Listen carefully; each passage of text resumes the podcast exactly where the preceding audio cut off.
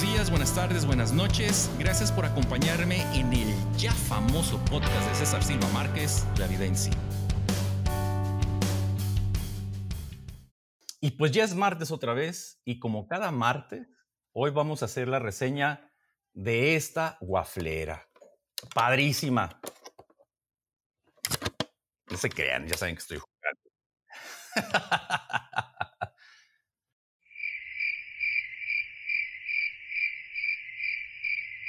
Pues sí, bienvenidos al ya famoso podcast de César Silva Márquez, siendo esta la transmisión número 33 apenas, donde les voy a enseñar a preparar un trago.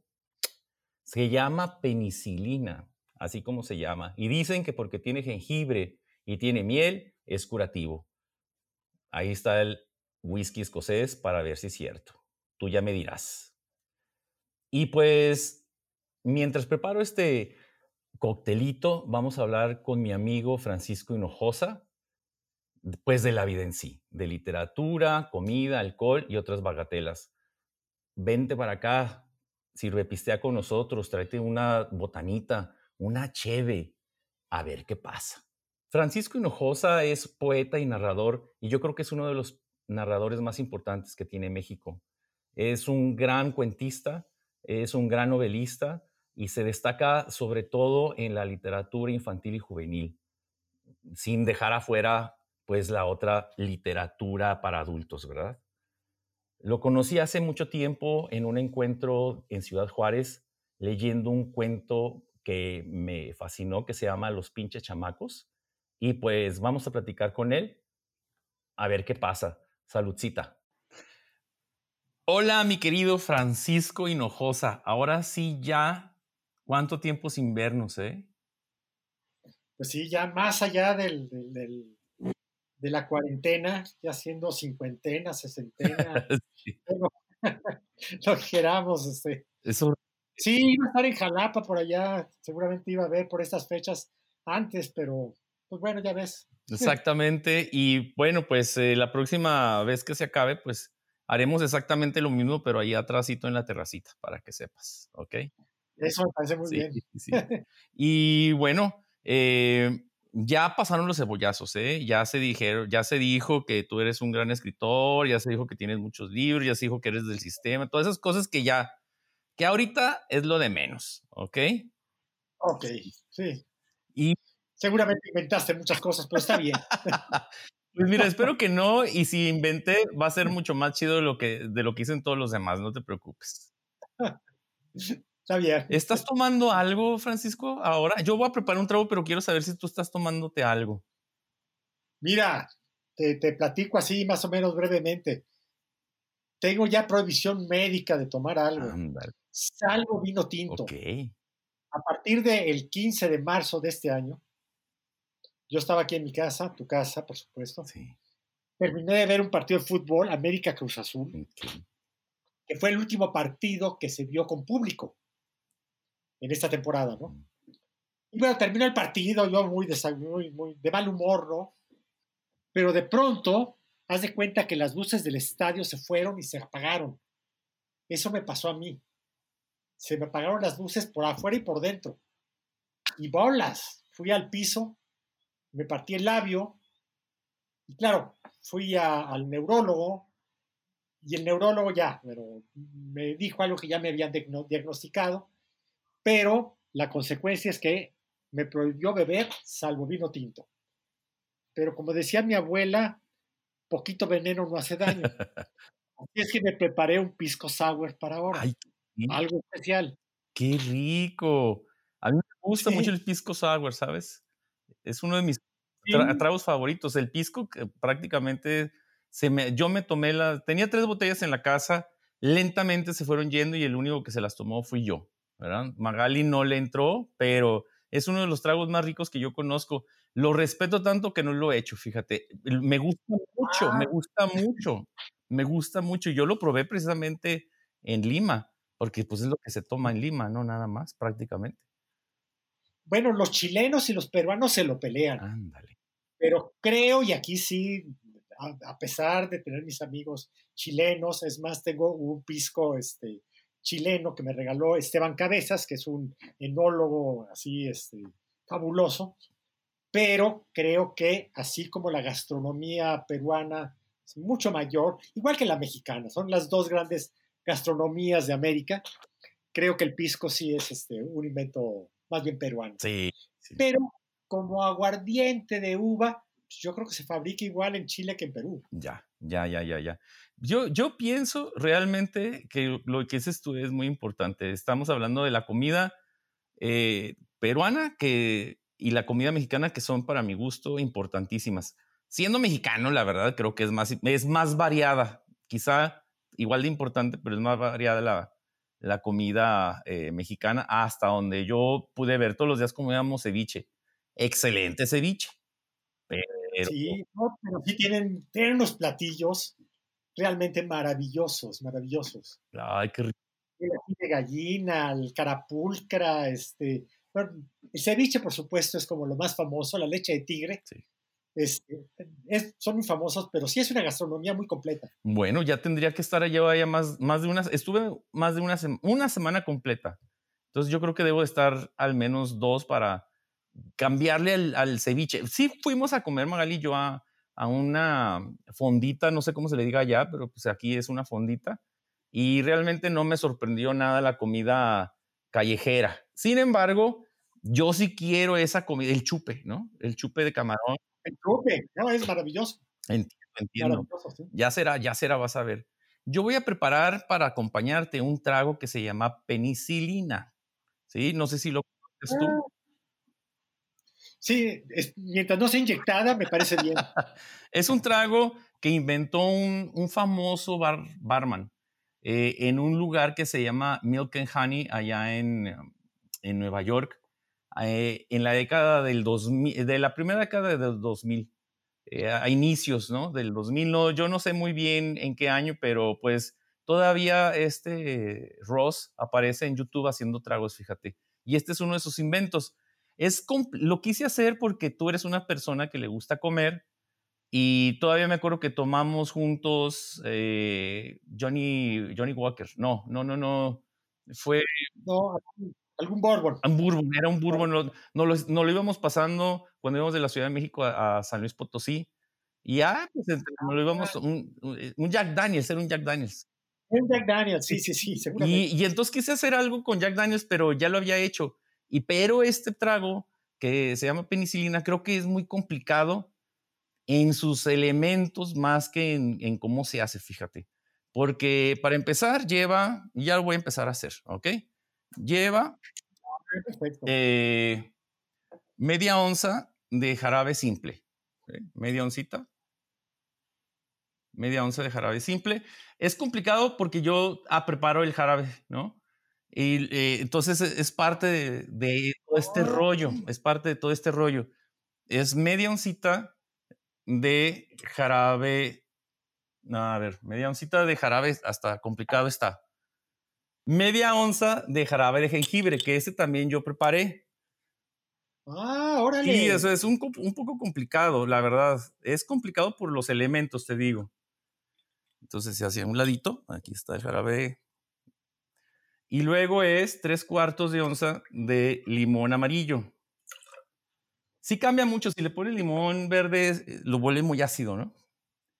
Es el que usé para hacer el pisco, el, el amarillo. Ah, es riquísimo, es riquísimo y media onza de jarabe de miel, que también lo preparé yo, ¿sí? Entonces, por eso me gustó mostrártelo para que lo tuvieras eh, presente por ahí. Este lleva eh, escocés. Ahí se pide escocés eh, blended, ¿no? Pero yo, la verdad, yo no tengo ahorita blended. Entonces, voy a a ponerle dos onzas de este, que es un Glen Grant, es una sola malta, sin embargo creo que funciona muy bien. Yo ya lo probé, yo ya lo probé. Entonces son dos onzas de este. Va por acá. Se pone hielito. Se cierra muy bien y se agita.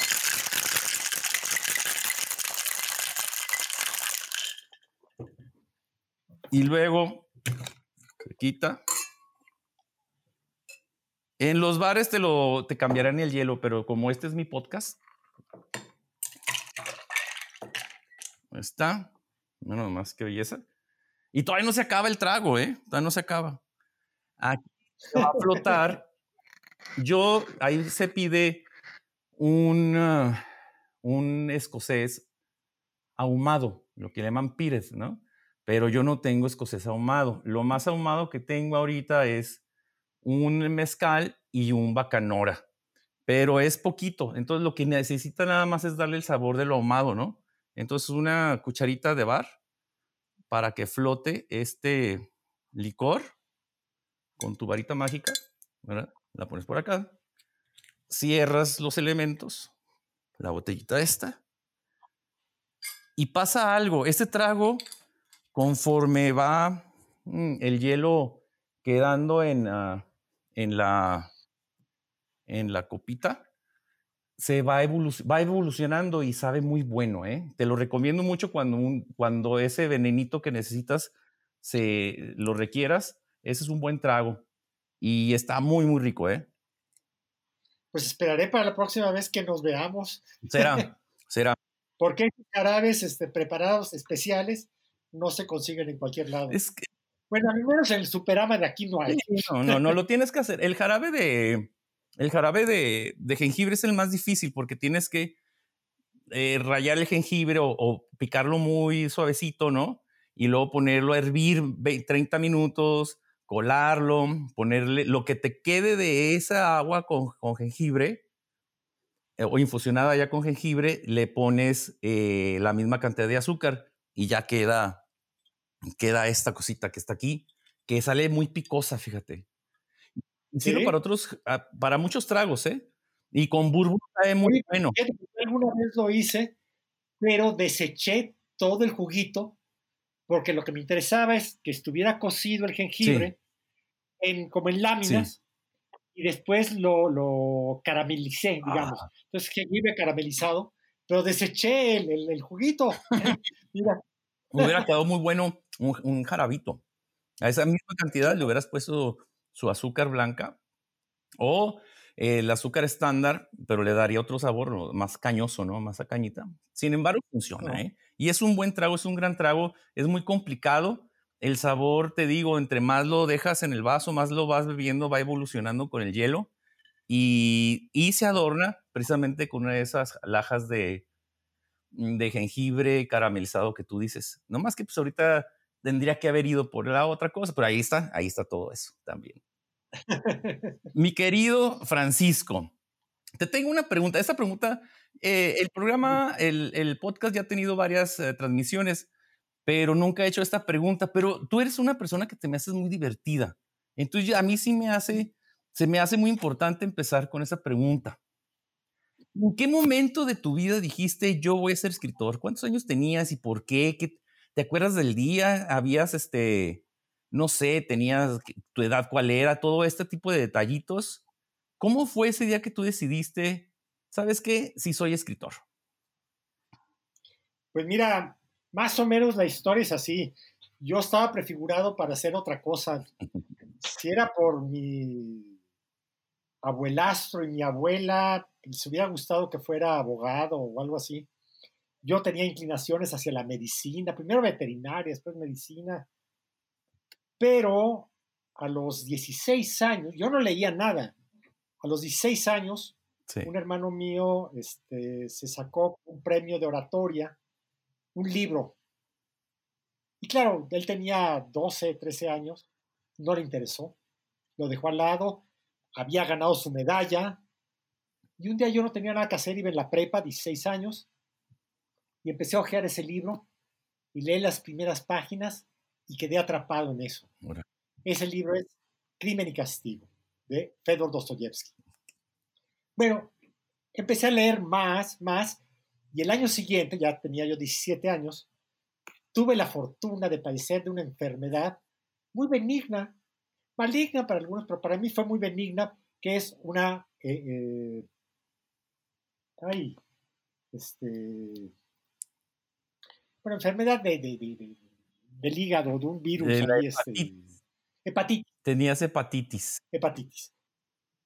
Hepatitis. Y lo único, la recomendación del médico, yo no tenía ningún síntoma malo, era cama durante dos meses. Por ese entonces acababan de abrir la librería Gandhi, que por cierto la acaban de cerrar, esa misma, hace 40 años, hace 40, 39 años, para ser exactos.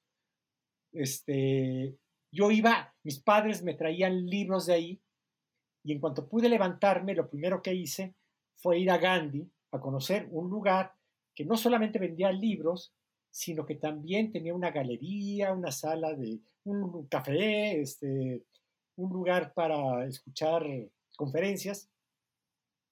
Y bueno, empecé a comprar libros ahí, empecé a ir, ser un cliente asiduo. Conocí muy bien a Mauricio Achar, su dueño. Este, y había una serie de jóvenes que escribían poesía. Y yo, como era muy lector y empezaba a leer mucha poesía, pues les pregunté que a quién le había pedido permiso para escribir y me dijeron que no había que pedir permiso. Y ahí fue cuando, a los 18 años más o menos, empecé a escribir mis primeros poemas. Y claro, escribía poemas y poemas y poemas que, bueno, fueron engordando así las páginas. Pero ya cuando las exprimí, dije, voy a ver qué hay bueno en esto. Pues quedó un libro que no pudo este, alcanzar lomo, tuvo que ser engrapado. Esa era mi obra completa de poesía. Pero bueno, ahí fueron mis inicios, como a los 18 años empecé. Está bien. Eh, y fue cuando, a esos años, ¿en qué momento eh, publicaste con Ediciones sin Nombre tu libro de poesía? Es que el, primero fue este, publicado, está incluido en Ediciones sin Nombre, pero fue ah. este, el primer libro, se llamó Tres Poemas, y fue publicado por el Taller Martín Pescador, que hacía unos libros en prensa plana, maravilloso, lo sigue haciendo, Juan Pasco, este, que además tenía un grupo de música este, jarocha, oh.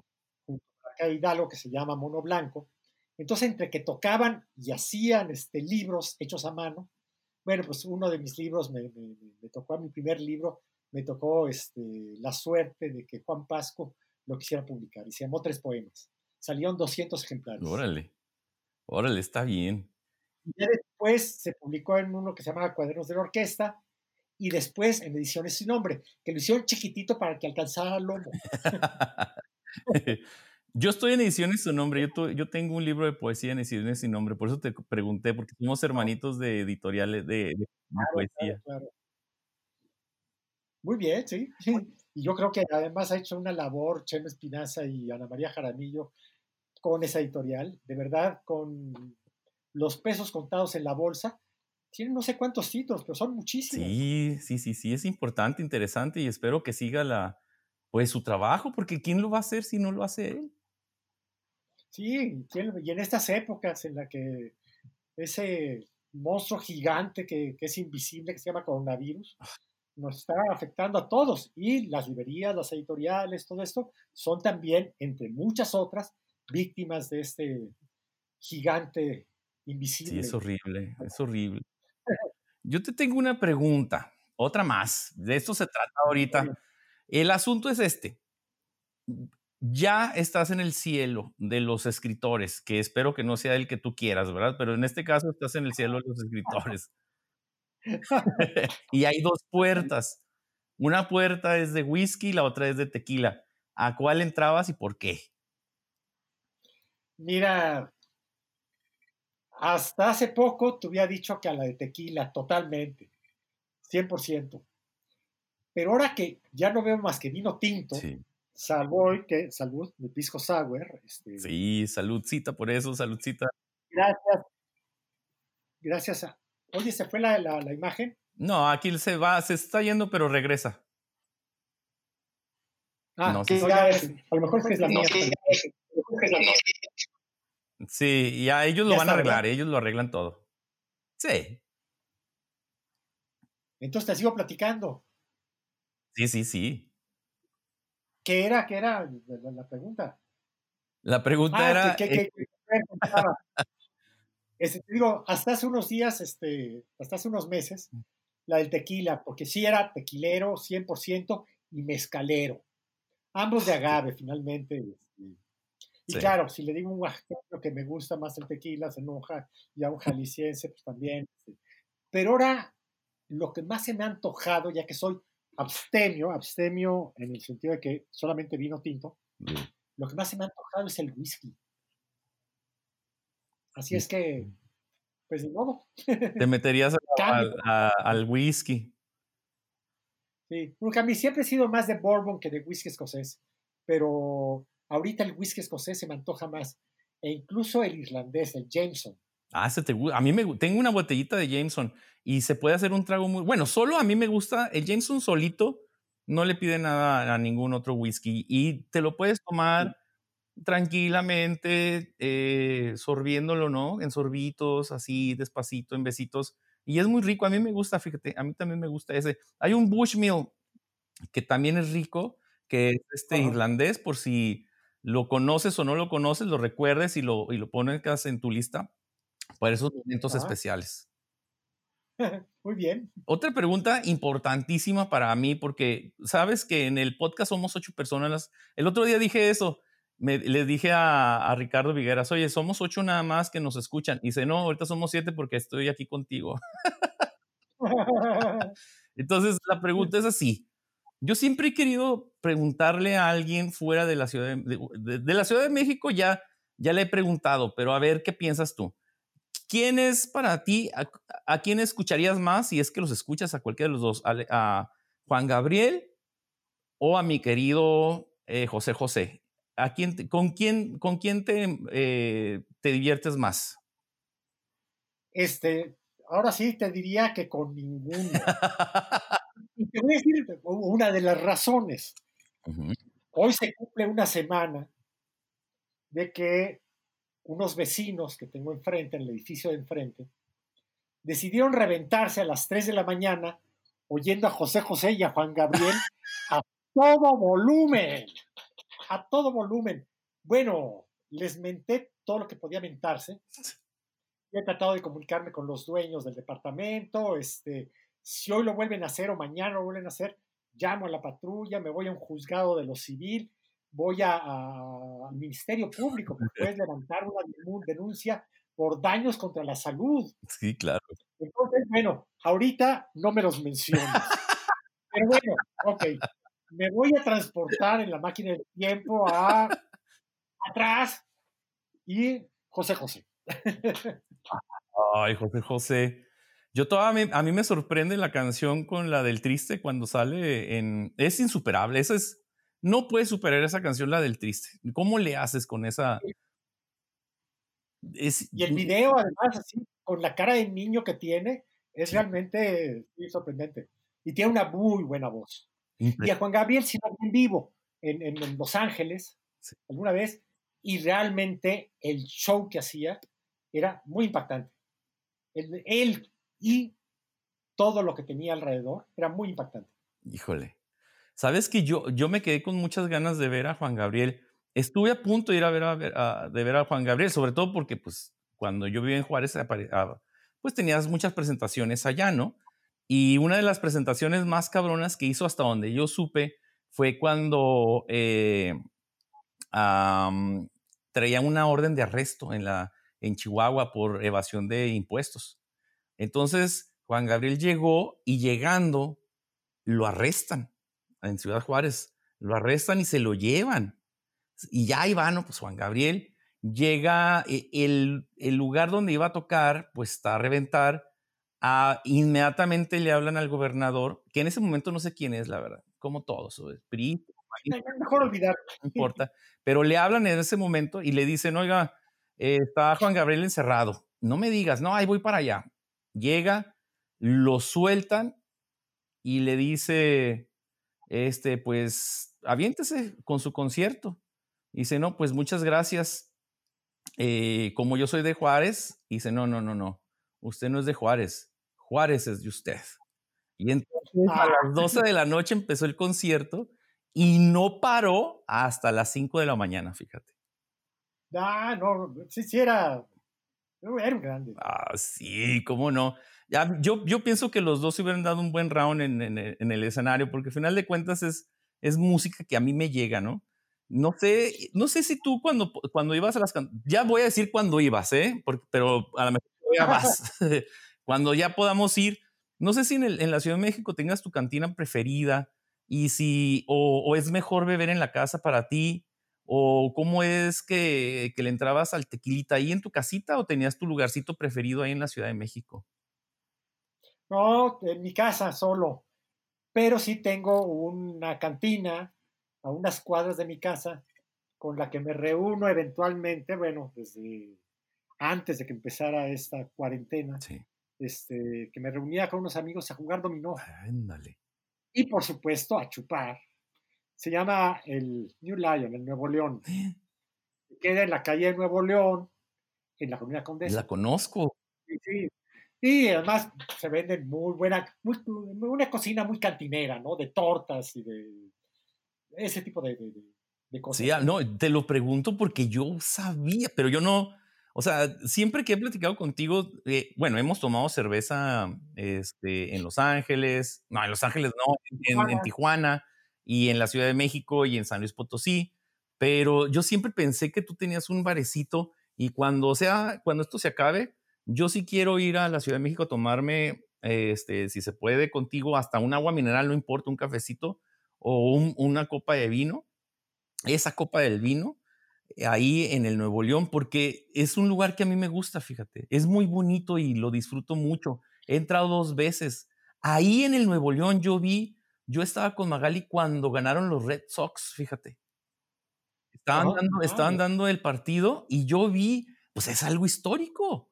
Y entonces eh, fue impresionante y en el Nuevo León yo lo viví y fue. Y fíjate, el, no soy de, no, no, no sigo el deporte, pero saber que los Red Sox ganaron en ese momento y yo estaba en el Nuevo León, se me hace importante. Y mira, saber que es tu favorita, me gusta esa idea. Me gusta. Bueno, otra razón por la que íbamos a Nuevo León es porque al menos dos de los comensales son muy fumadores. Ah, y ya ves que no se puede fumar en ningún lado, tienes que irte a la calle. Bueno, Nuevo León tiene su parte en la que puedes fumar.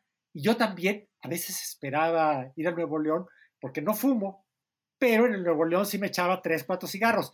Ahorita, nada. Ya el médico me dijo, ni uno, ni, siquiera esos dos o tres que se echaba cada mes, ni esos. Ah.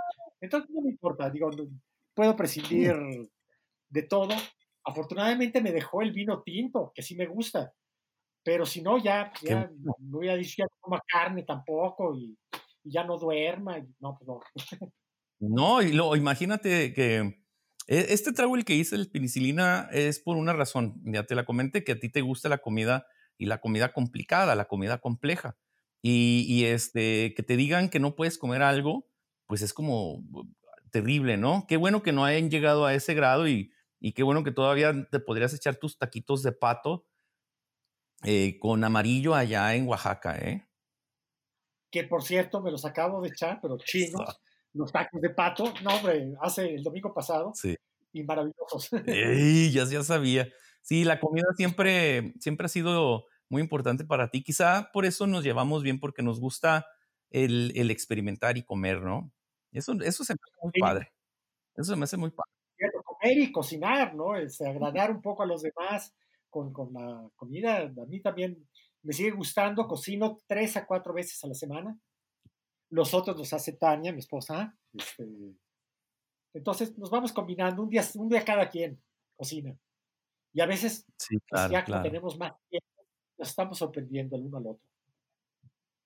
Ay, sí, eso es chido. Me saludas a Tania, por cierto. Y ella ya dijo que le entraba a la vida en sí, ¿eh? Ya me dijo. Sí. estar en el...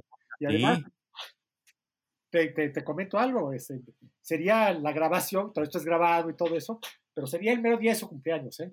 ¡Ay, no me digas! bueno, pues esperemos que todo funcione bien. Te tengo otra preguntita, te tengo otra preguntita. Es un poco, es un poco extraña porque a lo mejor es, es, es, rara. A ver qué piensas, a ver qué piensas. ¿A quién disfrutas más? ¿A tus lectores jóvenes o a tus lectores adultos? ¿A quién disfrutas más?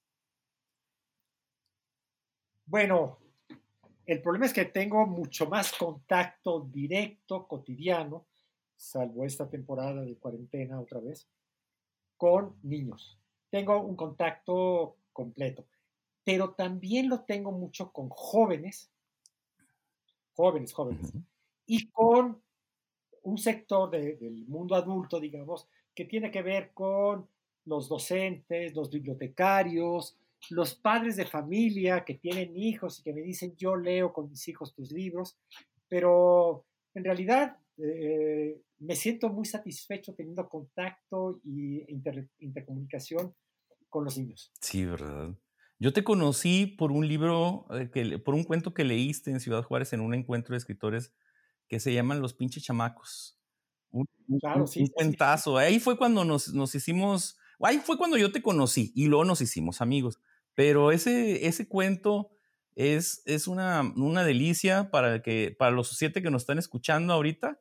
Eh, ya, le, ya le tengo que restar uno porque tú eres el, el, octavo, ¿no? Entonces, para los siete que nos están escuchando ahorita, este, Los pinches chamacos es un cuentazo, como mucha obra tuya, que viene, que viene acá la otra pregunta de esa. Eh, y está aquí. Ay, ¿dónde está? ¿Dónde está? ¿Dónde está? ¿Cuál es la diferencia? Por ejemplo, este, yo leo, yo leo también cuentos infantiles, ¿no? Eso no es ningún problema. Yo leo cuentos infantiles, leo novelas juveniles, leo novelas de adultos, como se le puede decir. Pero, ¿cuál es la diferencia para ti? ¿Hay alguna diferencia? ¿En qué momento dijiste, yo quiero escribir cuentos para niños? ¿O es lo que siempre se dice, escribes lo que tienes que escribir y lo que puedes escribir? ¿O cómo está el asunto? Pues mira, surgió de una manera accidental, yo diría me pidieron que escribiera algo para niños y lo hice, los primeros libros los hice a petición del editor y en realidad porque yo dije, si quiero ser escritor, ¿por qué no escribir un cuento para niños? Claro. No estaba interesado, pero de pronto cuando vi la reacción de algunos de mis cuentos, ya con los lectores, con niños, fue cuando dije, yo quiero volver a ver esas caras y esos rostros de gusto, de contento, ¿Qué hay que hacer? Pues hay que escribir para niños. Entonces, no fue una decisión como que los cuentos para niños me adoptaron a mí. Y hasta el momento los sigo disfrutando mucho. Y el vínculo que existe entre lo que escribo para niños y lo que escribo para adultos y jóvenes sigue siendo el mismo, el humor y el juego. Entonces no me, no me cuesta trabajo pasar de una cosa a otra. En el medio, en el sándwich, digamos, está a los pinches chamacos. es más, bien para, lo leen desde sexto de primaria, pero es más bien para secundaria. Sí. Este, está, se está representando en teatro desde hace 16 o 17 años. Este año el único libro que he publicado, bueno, más reciente, es A los pinches chamacos en cómic, en historieta. Se llama Los Niños Perdidos, eh, publicado por la editorial Planeta e ilustrado, hecho cómic, por Fernando Llanos, que es un verdadero y gran este, ilustrador, un gran este, dibujante, entre muchas otras cosas. Es un tipo que tiene videoasta, este, albañil, este, ha hecho todo en la vida. Todo en la vida. Pero bueno, pero bueno esa es la novedad. Y esa novedad.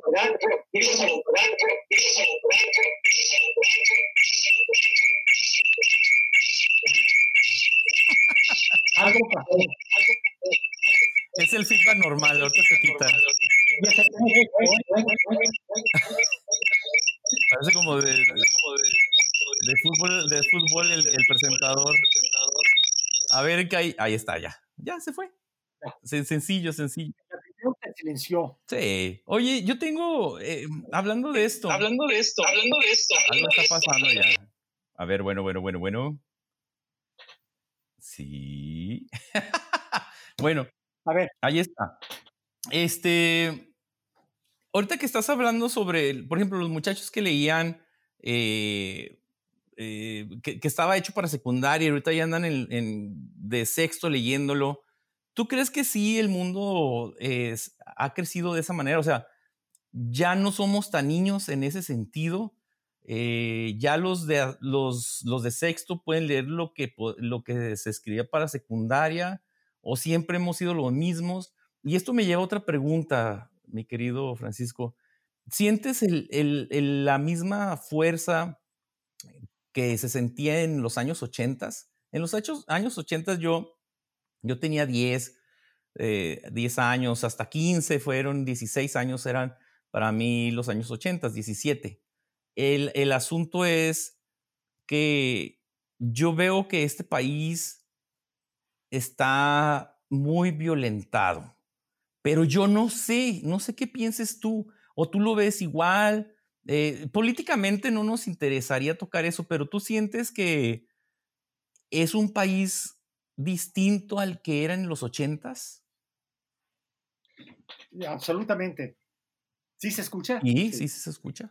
Y yo te hablo, te, te, te, hago, digamos, un poco antes. Yo ya tengo 66 años este, y viví un México en el que podías estar en la calle, sentirte muy tranquilo, jugar fútbol, estar en bicicleta y no sentir una amenaza. Solamente mi abuela, que era muy tremendista, me decía, cuidado con los marihuanos. Yo no sé de dónde sacaba eso, pero este, yo nunca vi un marihuano en mi vida.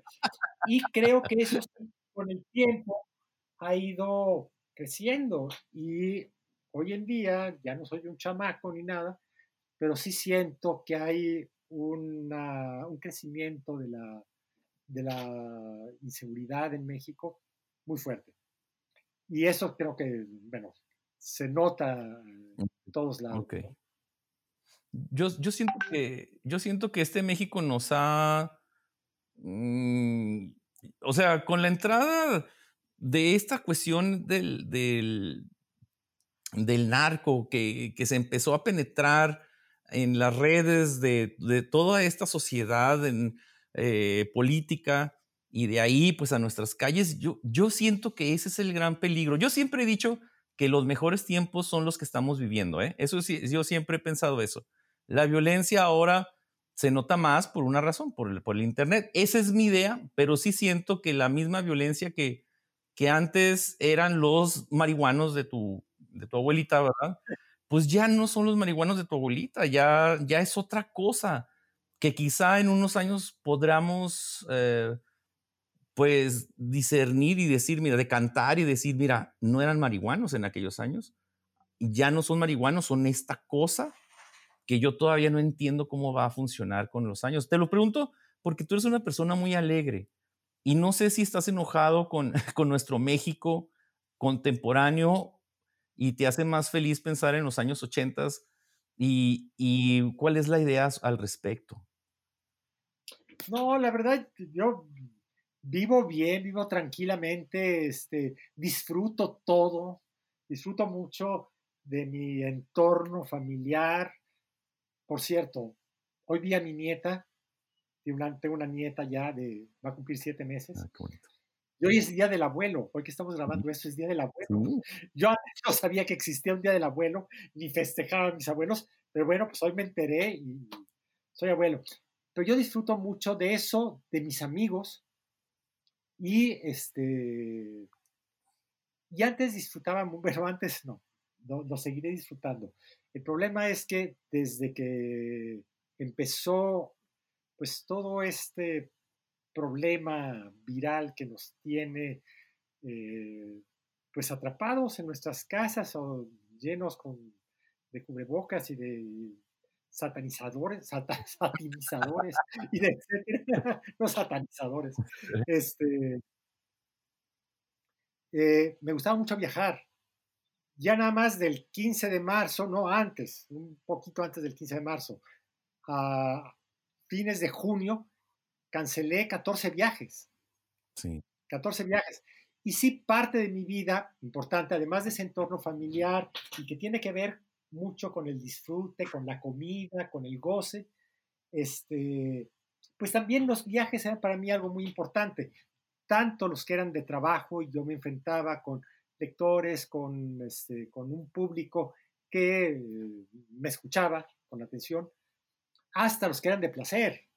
Tuvimos que cancelar viajes así de placer. Este, Tania me había invitado a, La Habana, que, no conozco, a pesar de tener un cuarto de sangre cubana.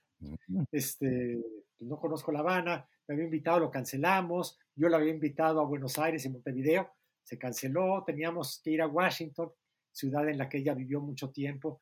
Este, y también se canceló. Bueno, en fin, eso y otros viajes, entre ellos Jalapa, por supuesto, otra ciudad Juárez, también cancelado. Pero bueno, eh, eh, es una parte importante de mi vida, ¿no? En el 2015 tomé 59 vuelos. 59. llega, a ser agotador, llega a ser este, muy cansado y a veces no llegas a una ciudad más que estás en el hotel, das una charla y te regresas en la tarde, no viste nada, no hiciste nada, no, no, no, no platicaste más que hay cosas que no te interesan. Son, eso es lo mínimo, pero la mayor, mayor parte de esos viajes suelen ser muy disfrutables y encontrarse uno con amigos, con, con gente que, quiere y que puede platicar y disfrutar y comer y tomarse un trago, ¿no? Sí, claro, yo te entiendo. Yo he sido de esos desafortunados que han querido viajar y por más que quieren viajar no, no se me hace, fíjate. He viajado eh, poco, he viajado poco. El, la ciudad que más conozco del mundo, si lo quieres decir así, es, es Montreal, que estuve tres veces en, dos veces en invierno y una vez en verano.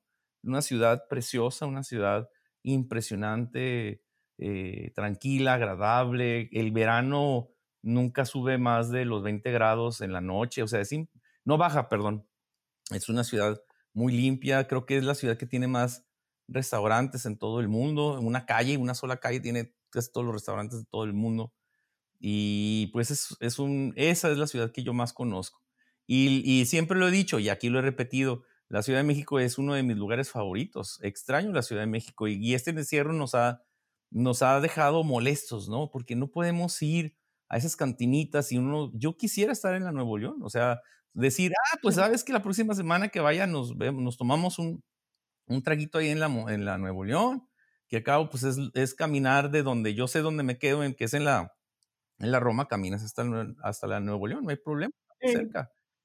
Y eso pues es lo que sí extraño. Y ahorita que hablabas de cómics, que tu, que tu libro está en cómic, yo sé por ahí, porque yo te escuché una vez que tú leías cómic, ya no lees cómic hasta donde yo sé, pero me puedes decir este, tu experiencia con los cómics, ¿cuál era tu cómic favorito, tu personaje favorito de, de, de los superhéroes? Ah, yo creo que Superman, me quedaría con Superman. Ah, pero leía también todo, incluso las cosas así horribles como Archie o el Pato McDonald y este, lo leía todo. O Chanok, estaba, digamos, en el otro extremo, extremo o Hermelinda Linda. Era, era como un abanico de posibilidades que iba desde lo más fresa y lo más chafa hasta cosas mucho más fuertes. Este. Pero yo disfrutaba por igual todo y eh, antes de que Los pinches chamacos, llamado ahora Los niños perdidos, se tradujera a cómic, hay otro cuento mío, que es el que estoy trabajando ahora, y ahorita te platico más, que se llama Informe Negro, que se tradujo dos veces también a historieta. Una ilustrada por Ricardo Peláez y la otra por Richard Sela. Y las dos son ilustraciones magníficas. Y algo me leyeron ahí en la editorial que me dijeron, oye, le vemos este cuento cara de cómic. Y entonces, pues a mí me sorprendió porque dije, yo estoy alimentado de cómics. ¿Quién lo notó, no? ¿Quién lo notó? Pero bueno, eso es este. No, padre, es bonito eso. Sí, este. Ya, obviamente ya, ya no los leo. Este, sí he visto novelas gráficas, sí he leído novelas gráficas muy bien hechas. Realmente hoy existe un boom eh, alrededor de esto pero no soy ya tan consumidor. ¿no? Sí, a mí me gusta mucho la idea de, lo, de, sobre todo de Batman, ¿no? La idea, pero ya el cómic, ya e, el mundo que han, para no, para no dejar de vender, hacen demasiadas historias y que lo matan y lo reviven y que le meten que ahora ya es Batman el otro y luego que ya puede caminar y que, o sea, la historia las, la largan y la largan pues para seguir vendiendo. Entonces pierde la idea de Batman. Yo me quedo con ese Batman original, ¿no? De, Frank, bueno, el Batman de Frank Miller, esas dos, tres historias que hizo él con el Batman año 1 y el regreso de Batman y, creo que hasta año 2 es donde alcanza. Y eso son con los que me quedo, pero es más el romanticismo de Batman. Es esa idea importante, es como un Sherlock Holmes para mí. Y Sherlock Holmes para mí es muy importante, ¿no? Es mucho, muy, muy importante Sherlock Holmes. Y de alguna manera, si le pusieras capa y, y antifaz a Sherlock Holmes, quizá, quizá se pudiera transformar en Batman. O si le quitas a Batman la, la capucha, quizá se pudiera transformar en Sherlock Holmes, ¿verdad? Es lo Ah, muy bien, muy bien. Buena, idea. Sí. Tú, si tuvieras un superpoder, ¿cuál sería, mi querido Francisco? ¿Qué, qué, qué superpoder te, te convencería para ahorita aplicarlo en tu vida diaria? Pues quizá la del hombre invisible. Aunque acabo de ver la película más reciente que hay sobre el... La, la, muy vieja me gustaba mucho, pero la más reciente no me gustó tanto. Pero el hombre invisible también me, me, me atrae mucho como un superpoder. Sí. Sí, la, la yo sabes que yo entiendo esos tiempos, yo, yo los entiendo muy bien y, y, y, bueno, pues uno se da cuenta de, de, de, tantos errores, de este privilegio que tenemos de alguna manera, nada más por nacer hombres, ¿no? Pero creo que la última película, viéndola con ojos eh, de mi edad, mm, pues es muy romantizada, ¿no? Es, es darle un poder a... o sea, es... es no, no, quiero sonar idiota. Por supuesto. Es como una... una imagen, una... una pues sí, una imagen de lo que está sucediendo y de cómo no le creemos a la mujer, ¿no? Yo, yo no le creo cuando hay violencia. Y, y ya, pues hacen una película que el único salvable del hombre invisible como tal, pues es, el, es esta persona que se vuelve mala, que yo no sé por qué se tiene que volver mal el hombre invisible, fíjate. Sí, yo también, no, no, no, a mí, digo, el, el concepto es el que me gusta, no el, sí, sí, el personaje conocemos. Sí, claro, pero sí sería, a mí yo también me quedaría como ser invisible, a mí me gusta el poder ser invisible, quizá porque somos escritores, ¿eh? A lo mejor escribiéramos más a gusto. estamos aquí, la mayor parte del tiempo somos invisibles, estamos escribiendo estamos ahí metidos, llenos así. Todo el cuarto en el que estamos está lleno de personajes y de imágenes y de cosas así. Pero finalmente estamos solos y somos invisibles mientras escribimos. ¿no? Sí, claro que sí. Claro que sí. Yo, yo también. Un dentista no puede ser invisible, ¿no? Porque pues, este, pues sí, tiene que estar allá aplicando y el, paciente, por más anestesiado que esté, lo ve, ¿no? Claro. sí, por supuesto. ¿Alguna palabra bonita del español que te guste? La palabra que más te... Por ejemplo, te voy a decir, este, mm, ah, el esposo de Elba, de Elba Nava, ay, se me fue. Sí, es el, el que, de, de, Chiapas, el escritor de Chiapas, amigo de nosotros, seguro. Eh, Va, se me fue, se me fue el nombre. Oh, bueno, eh, Elba Macías, de hecho, es el esposo de eh, era el esposo. Ah, ah este, Heraclio. Elba Macías, exactamente. El, queda, bueno, gran amigo y buen. Sí, uy, imagínate. Hablaba horas, hablaba horas con él. Muy bien. Sí. Y hablaba que te podía mantener con la baba así. No escribía tanto como hablaba, no escribía al mismo nivel que como hablaba, yo creo. Sí, no, no, hombre, era una delicia escucharlo, una delicia. Escrito, sí.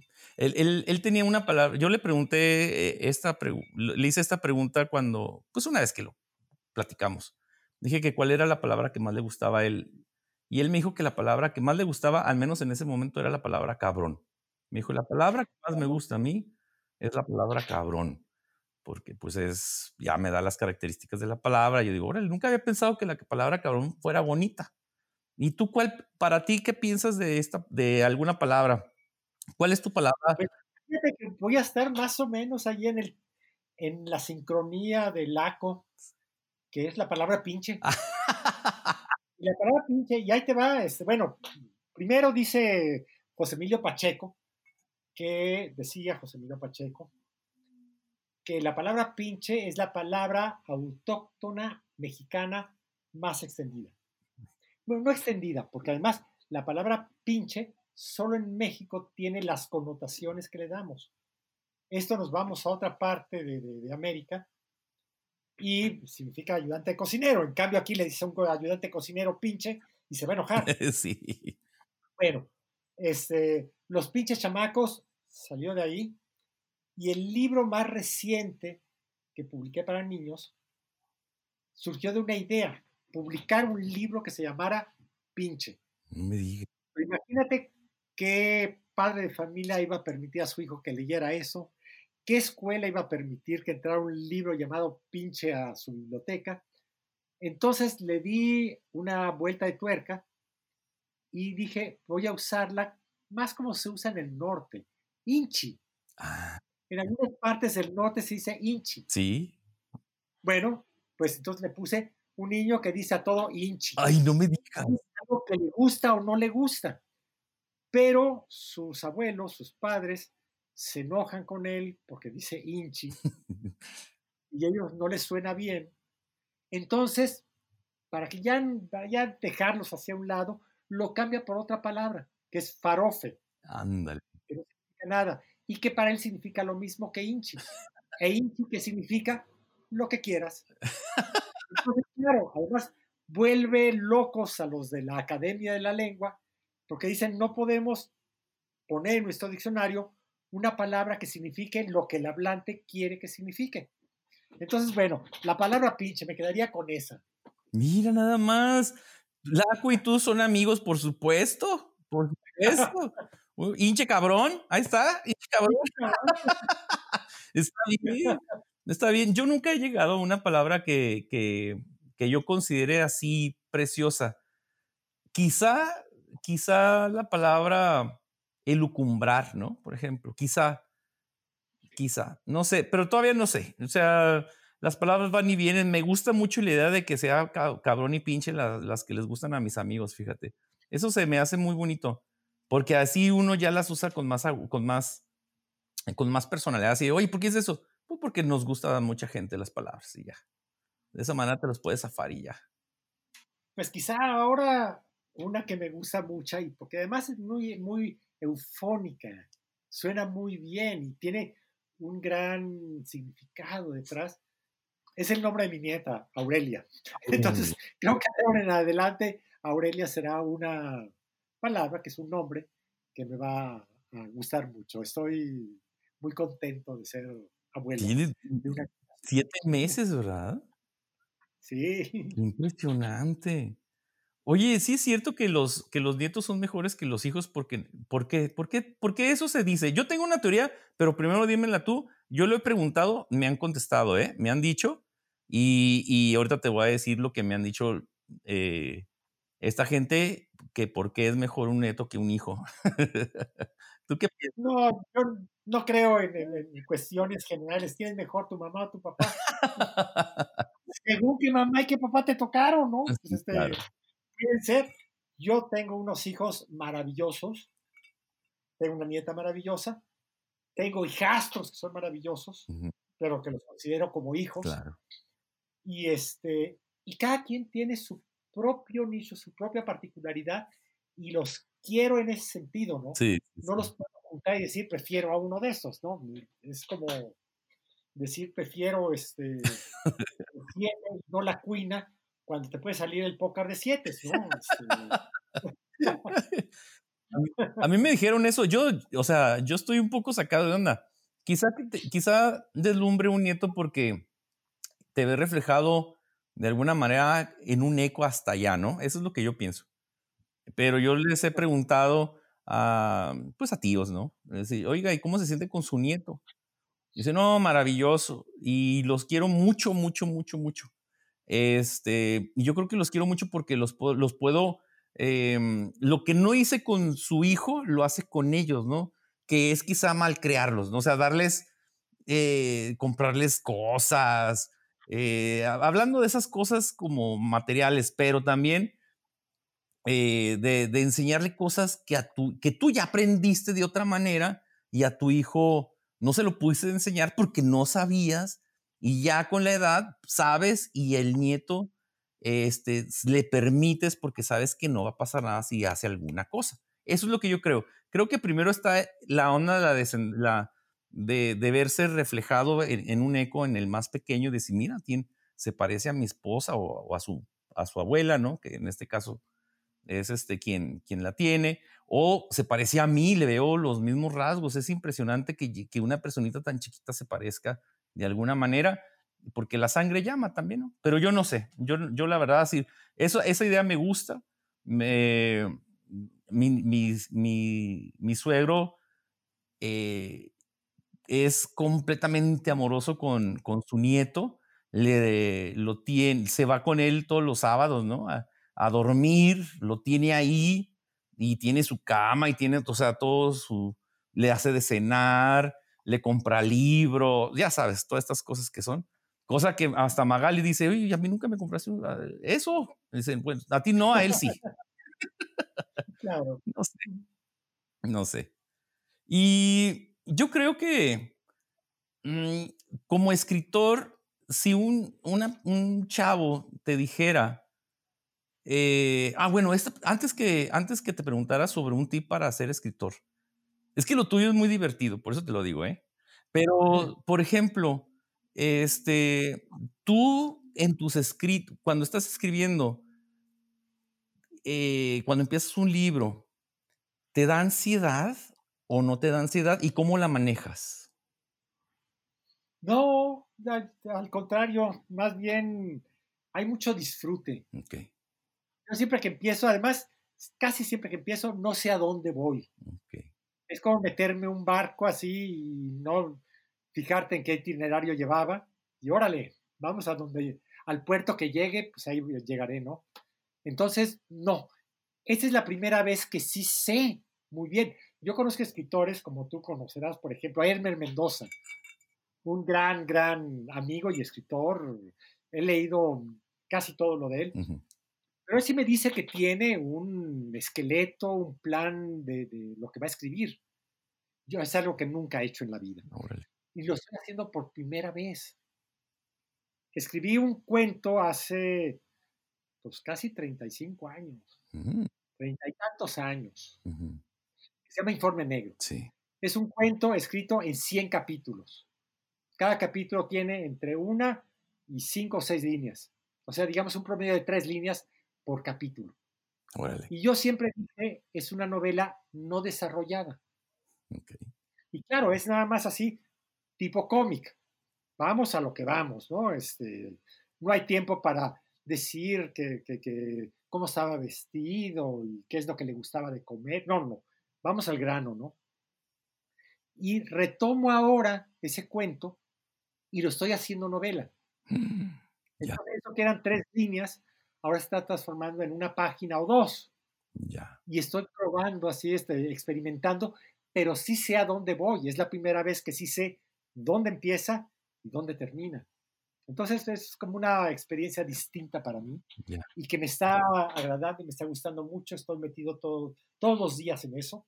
Por eso ahorita tengo, tengo paradas mis lecturas, tengo amontonados libros ahí. Este, ahorita me estoy dedicando más a terminar esa novela Qué chido.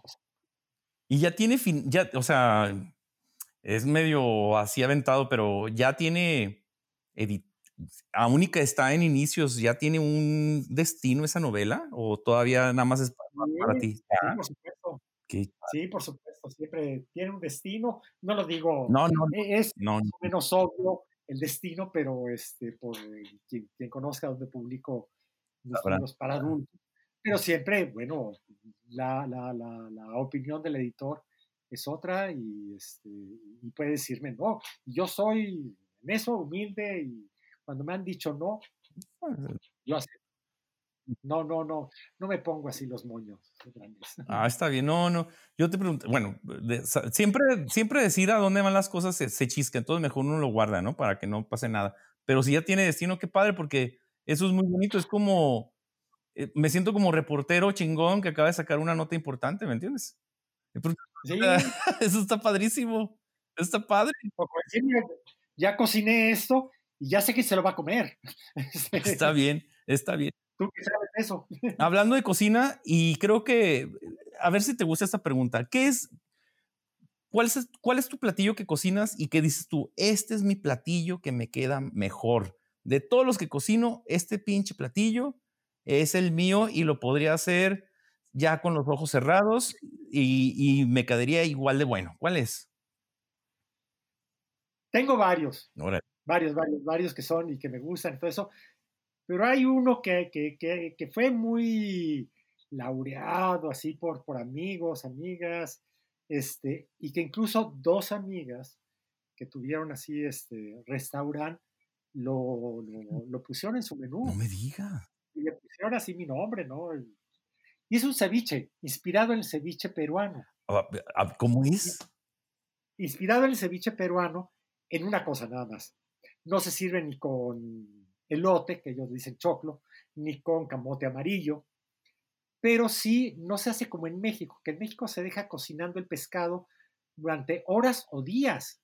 Y esto queda una cosa así, pues como chicle, que, no me gusta. Mm. El pescado que se hace como ceviche en Perú está fresco y se prepara en el momento con leche de tigre. Entonces, fabrico esa leche de tigre, pero le echo algunos otros ingredientes, pedacitos de jícama, de jitomate, de... pero lo principal, estos son los, los principales ingredientes que no pueden faltar. Hierbabuena y manzana. No me digas. Y con eso preparo el ceviche con tostadas, este, una salsa picante aparte, este, de preferencia verde. Y este, y ese es como, pero también me gusta mucho con placer, porque además me lo piden, este, especialmente mis hijos, y una, hacer paellas. Y siempre es distinta. Nunca hay una receta. Es, a ver, ahora qué encuentro en el mercado, qué es lo que tengo en casa, quién viene, es vegetariano, entonces la hacemos vegetariana, etc. Yo puedo hacerla, eh, finalmente una paella es, es un arroz que dos ingredientes son importantes, ¿no? Si es de pescado, que sí tenga un caldo de pescado bien hecho y que tenga azafrán, azafrán bueno. Sí. Y lo demás que leches, puede ser lo que sea, ¿no? Salvo así, este, salvo helado de vainilla. Entonces tu paella la defiendes y tu ceviche estilo hinojosa lo defiendes, ¿está bien? Sí, el couscous es algo que me gusta mucho hacer también, porque lo disfruto mucho comerlo y también porque es una variedad de cosas y también se puede transformar. No sé, de las últimas veces que lo hice, que lo hice algo que un marroquí o un parisino, que son también muy, muy afectos al couscous, le eché papaya deshidratada. Pero le dio un sabor distinto. Sí, sí, sí. Cambió, vaya, le, le, le, le da así un toque que, que, no lo tienen ni en Marruecos ni en París, ¿no? No, claro. para mí, eso de que eso de que esta comida tiene que ser así y así nada más es la original, yo creo que eso ya no puede existir, porque pues original como lo hace alguien, ¿no? Ya eso ya no. Hay que experimentar y que sepa a lo que tenga que saber con los ingredientes que tienes a la mano, obvio, ¿verdad? Eso sí, lo creo. Para mí, la heterodoxia es así parte de mi vida fundamental, tanto en lo que escribo como en lo que cocino, y cocinar y escribir para mí tienen un hilito que los une totalmente. Sí, un, hilo, un hilo muy grande que los une muy bien. Siempre hay creación, siempre puede haber creación. Una es más permanente y otra es muy inmediata, ¿no? Ah, está bien bonito, está bien bonito. Antes de acabar, porque esta es, esta es una pregunta que yo creo que, que es importante para, por, para alguno que nos esté escuchando, que sepa que, que ya estás listo para, eh, para escuchar el podcast, es alguna, algún tip para un muchacho de 16 años que quiere escribir? Pues mira, de 16, de antes o de 80 años, si quiere escribir, solamente hay un tip importante, hay que leer. No conozco a un escritor que no sea un lector y hay que leer mucho. Finalmente, la gasolina que nutre al coche que nos lleva a escribir se llama lectura. Son los libros nuestros principales maestros. Podemos tomar los talleres que sean. Yo nunca tomé un taller, por cierto. Y como tallerista soy muy malo. Nunca hubiera tomado un taller con alguien como yo. pero bueno, hubo quien sí lo tomó. Este, pero creo que el mejor maestro siempre son los libros. Ok. Y ya para terminar, mi querido Francisco, ¿alguna recomendación de libro que tengas? o no quieres recomendar libros o una película, o tampoco echen su madre los libros y las películas. Sí, no, un libro. Lo que pasa es que, no sé, alguna vez me invitaron a decir cuáles son los cinco libros que te llevarías a una isla desierta. Primero, yo no iría a una isla desierta. Entonces ya, con eso se terminaba la discusión. Pero bueno, me comprometí a hacerlo y puse aquí algunos autores y títulos y, y, eso cambia con el tiempo. Claro. Cambia con el tiempo.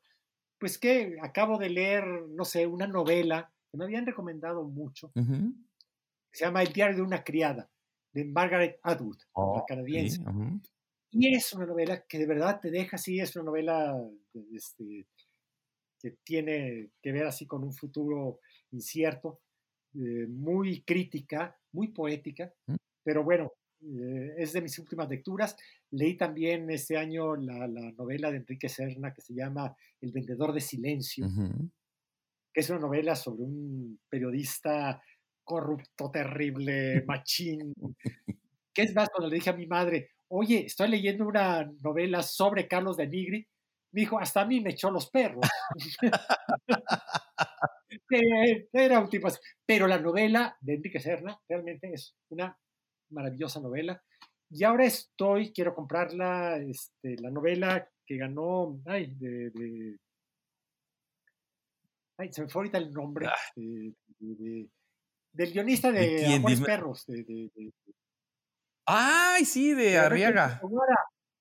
De Arriaga, de Guillermo Arriaga. Este, que es un buen escritor.